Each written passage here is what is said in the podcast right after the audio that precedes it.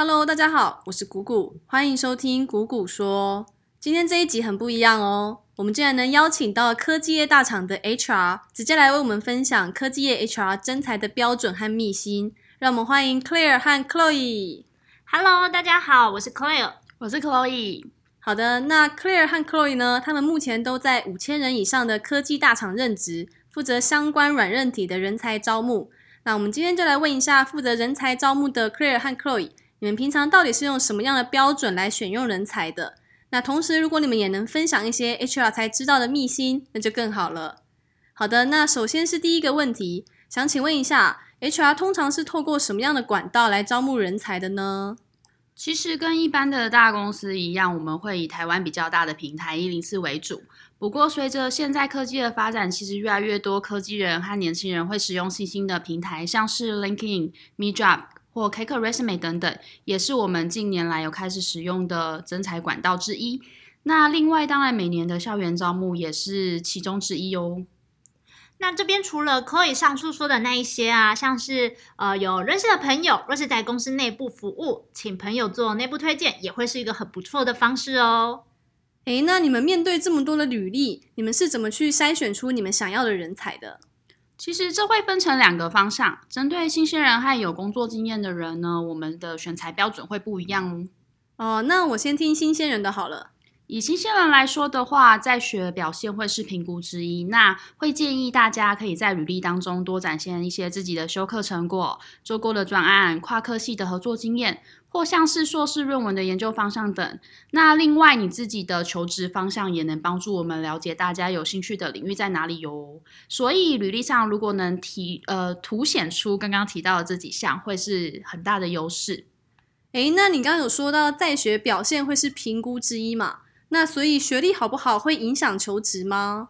嗯，其实这个部分呢，学历对新鲜人来说会是还蛮重要的一点。那原因是因为其实对公司来说，新鲜人的第一个赤裸裸的印象就会是你的学历嘛。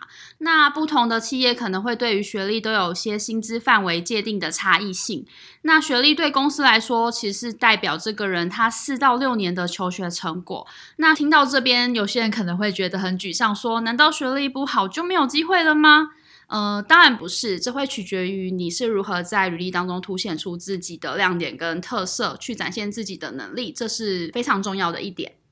有些公司啊，其实是依能力去做几薪的，所以学历只会是指标之一，并不能代表全部哦。其他能力也会是指标，所以就看你要怎么去证明你自己的价值了。那总结一下，若在学历上没有占太大的优势，更应该在履历上凸显其他成果，去证明自己的价值。如此一来，也就能获得不少面试机会喽。诶，那你们刚刚有提到说学历只是指标之一，重点是要怎么去证明自己的价值嘛？那如果是非本科生的同学来应征的话，就是不是资讯科系相关的同学来应征，那你们的筛选标准会和本科生一样吗？嗯，当然会有稍微呃不太一样的地方。那因为针对非本科系的同学们的话，我们其实不好判判断说他的专业能力是否是扎实的。所以如果呃非本科系的同学们能在履历中论述说，诶，我自己是如何补足这个科系四到六年的专业知识经验的话，这样会比较有机会被看见哦。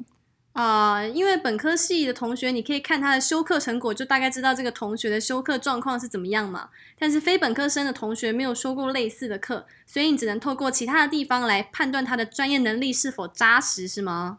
没错哦，像是学历啊、成绩啊、论文啊这些部分的东西，只是会让我们可以快速了解人才专业能力的方式之一。所以，如果是非本科系的同学们，会建议你可以在履历中提到自己是如何补足该科系的专业知识。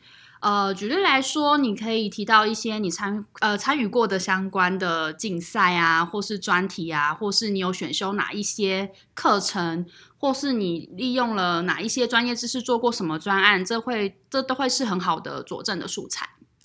诶，那针对履历的这个部分，你们身为 HR 有没有什么好的建议啊？比如说突出的履历会包含什么样的元素？嗯，其实呢，身为 HR 一天要看的履历有非常多，可能上百封之类的。有这么多吗？嗯，非常的有可能哦。所以其实呢，我们在看一份履历的时候，停留的时间不会太多，可能只有三十秒吧。所以履历的易读性会显得非常的重要。是啊，就像 Chloe 说的，我举简单的几个例子跟大家做个分享。举例来说呢，比起写了一堆专业的技能，那倒不如可以用一张能力图表表示对技术的熟悉程度。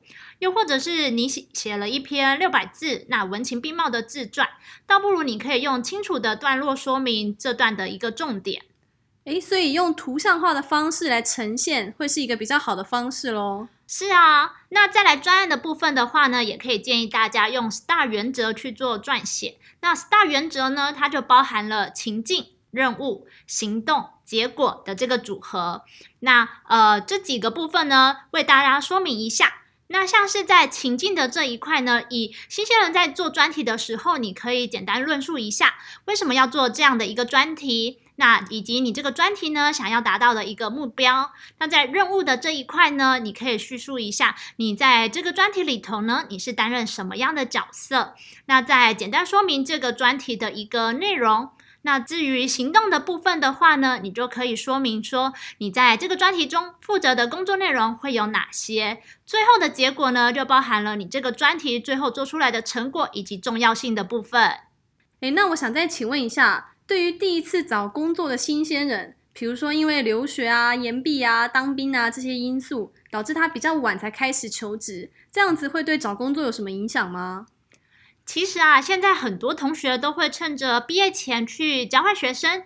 那当兵或者是因为一些事故而做延毕的选择，那只要呢能在履历当中或者是面试中论述清楚，都不会是太大的问题。举例来说，你是否能清楚的说明空白期间留学或者是在延毕这期间你做了什么？那当初做这个决定的出发点又是什么？那在这个过程当中，你学习到的是什么？有哪方面的成长，就会显得特别的重要哦。所以不要让这些经验成为履历当中的。一一个空白期，而是要让它成为累积专业能力以及软实力的一部分。诶，那我刚刚这样听下来，新鲜人不外乎就是从他在学校的表现作为评估嘛。那针对有工作经验的人，请问你们又是怎么去做筛选的？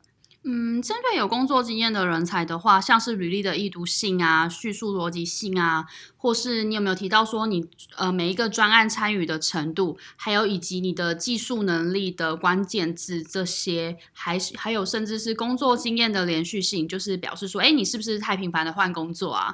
或像是语言能力等等，这些都会是参考的因素。那举例来说，像是技术能力关键字的话，其实像刚刚前面科也有提到部分，你可以把熟悉的城市语言用能量表的方式来呈现，这样子 HR 在阅读你的履历的时候，就可以一秒知道说，哦，原来这个人最熟悉的城市语言是，举例来说 Java 好了，那他第二熟悉的可能是 Python。用这样的方式的话，其实可以呃，让我们更快速的了解说，诶，你的每一个城市语言的能力到哪里。嗯，那我想问一下，对有工作经验的人来说，学历会占一部分的考量吗？对有工作经验的人而言，我们会综合考虑更多其他的因素，就像是刚刚提到的履历的叙述逻辑性啊、专案参与的程度啊、技术能力关键字或是工作经验的连续性等等。那不过对于管理职的话，其实呃在很多大公司的话，学历程度就很可能会是考量的因素之一哦。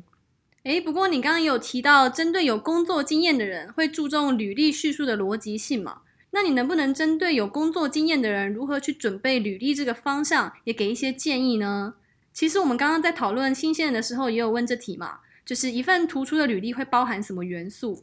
那有工作经验的人准备履历的方式，应该会跟新鲜人不一样吧？能不能也分享一下有工作经验的人要怎么去准备履历？其实呢，跌破大家眼镜的是准备方式，其实大同小异。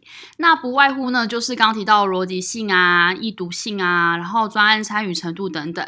新鲜人和有工作经验者的差异呢，在专案经验上面可以描述的着重点可能会稍微有一些不同。举例来说，新鲜人刚刚可以提到的，可以着重在团队上的参与度，那在团队中扮演了什么样的角色，还有运用了哪一些的技术。那以有工作经验者来说，可以把重点呢放在跨团队的合作机会，那运用技术的深度。广度，那以及这个专案的成果改善了原先什么问题等等，这都会是他们两者之间的一些差异哦。诶，那我有点好奇，现在应该也有很多人是出社会工作一段时间之后才想要转职软体工程师。那对于这些非本科生想要转职软体工程师的人，他应该要多准备哪些东西才能够提高面试成功的几率呢？除了刚刚以上提到要注意的地方之外啊，如果你能增加相关专案经验的话，也会是优势之一哦。呃，所以多做一些 side project 会是一个方式。如果 side project 呢与植物的城市语言啊，或是领域相关的话，会很加分。这些 side project 会有助于我们了解你过去实做过些什么。不过，针对 side project 的部分啊，要注意的地方会是方向记得不要太发散，不然会容易让人有碰得不深就换领域的感觉。那当然不是说多做 side project 就一定会有录取的机会，但这会成为展现你相关的专业知识与技巧的素材之一。而在做这些专案当中，你累积的实力和底子啊，其实呢才会是你是否被录取的关键因素哦。总而言之啊，大家都可以思考一下，在众多履历中，所有人都把学历、科系这项条件拿掉之后，你的履历还拥有些什么？这就是你能展现的优势了。那这样听起来，做 side project 的帮助感觉还是蛮大的。就算没有在面试中派上用场，至少我可以练练自己的城市能力嘛。没错，累积底子和实力是非常重要的。只是你可能会没有下班的感觉，会变成一直在写程式的码农的感觉。没有啦，我开玩笑的。好，听起来有点辛苦。诶，不过我自己之前也有做过 side project，但我倒觉得蛮有趣的。下班的时候满脑子都在想我的 side project。哦，你那时候做的是什么 side project 啊？我那时候是做一个 Livebot 机器人爬虫，因为我前阵子迷上接城市家教，所以我就上一零四家教网去找家教。那那个家教网站呢，它就是一有新的案件就会显示在网站上嘛。但是我每一次都错过，你只要没有在案件刊登出来的半小时之内去应征，瞬间就会爆满了，超可怕的。然后我那时候就觉得超不爽的，我每次都错过，所以我就干脆自己写个爬虫，定期的去爬一零四家教网。当有新的案件出现的时候，就发一个赖通知给我，这样我就可以比谁都快的去应征家教了。那我那时候就是做了这样子的一个 side project。哦，像谷谷这样子就蛮好的，可以把它列在你的履历上面，就会成为一个小小的亮点。那其实就算是跟职缺不相关的领域啊，也能让 HR 更了解说你的人格特质呢，是会为了达到自己的目标，去开发工具，更有效率的朝目标前进的。那另外在写的时候啊，也可以把你用到的技术关键字也列出来。比如说啊，在这个 side project 当中，谷谷除了用到爬虫，还有用到什么样的技术呢？嗯，我还要用到 Spring Boot，然后如何串接 Line 的 API，以及如何 deploy 到云端的 server 上。嗯，听起来很棒诶。像这样子呢，其实就可以把这些技术的关键字列出来，这样主管在看你的 side project 的时候，也比较能够掌握你用到了哪些技术。那主管之后就可能就会从这几个方向去问你对这些技术的了解程度哦。诶，可以哦。那我回去改一下我的履历。那针对 HR 如何筛选履历的部分，我们就问到这里了。那接下来的下半部分呢，想跟你们聊聊面试过程中会遇到的问题。比如说，当收到感谢函之后，我应该要回信吗？或是说，当主管问我说你还有什么问题的时候，我应该要问什么？那我们就下一集见啦，拜拜。